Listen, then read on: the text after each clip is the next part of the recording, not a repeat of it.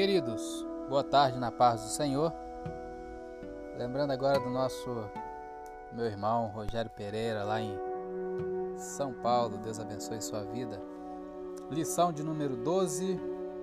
O título A Urgência do Discipulado. Textual Mateus 28, 19 diz: Portanto, ide ensinai todas as nações batizando-as em nome do Pai e do Filho e do Espírito Santo.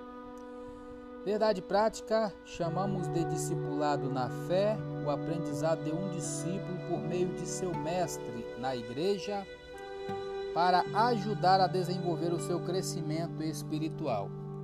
Leitura diária de hoje, terça-feira, 16 de março de 2021, Saulo de Tarso foi convidado para conduzir o discipulado em Antioquia da Síria, lá em Atos 11, 25 e 26, que diz: E partiu Barnabé para Tarso a buscar Saulo, e achando-o, o conduziu para Antioquia.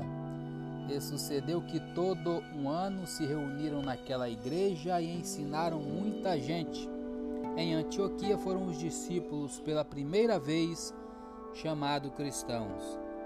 Comentário: Saulo havia sido enviado à sua casa em Tarso por motivo de segurança, depois de sua conversão causar um alvoroço junto aos líderes judeus em Jerusalém, lá no capítulo 9, versículo 26 a 30.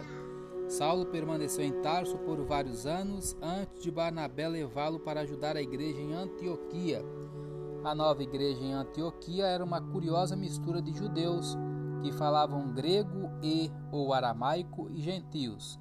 É significativo que este seja o primeiro lugar onde os crentes em Jesus foram chamados de cristãos, aqueles que seguem a Cristo, porque tudo que tinham em comum era Cristo. Não se identificavam pela naturalidade, pela cultura, nem pelo idioma o amor de Cristo ultrapassa todas as fronteiras e une todas as pessoas.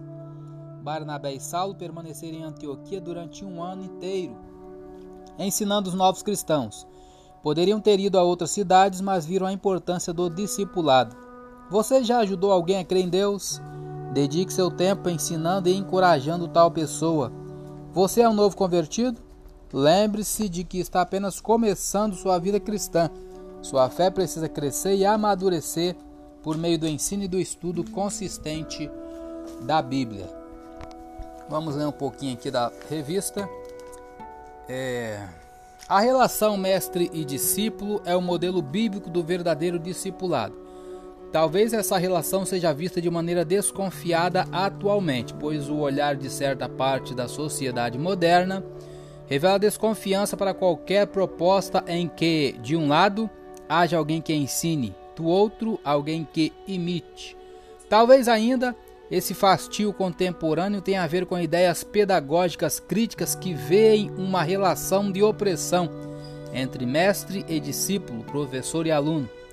Infelizmente, essas ideias modernas têm descaracterizado o ideal bíblico de discipulado.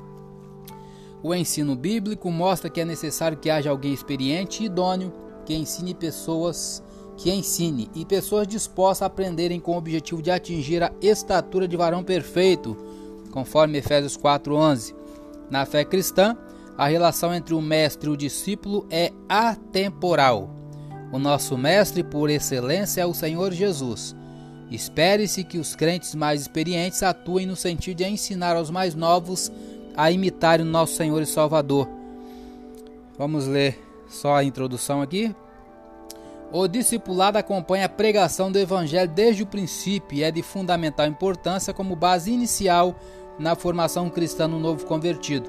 A forma que a igreja local desenvolverá somará na formação do caráter cristão para o bem ou para o mal. Eu sou Elias Rodrigues, essa foi mais uma leitura diária de hoje. Compartilhe essa mensagem com seu grupo de amigos e que Deus nos abençoe. Amém.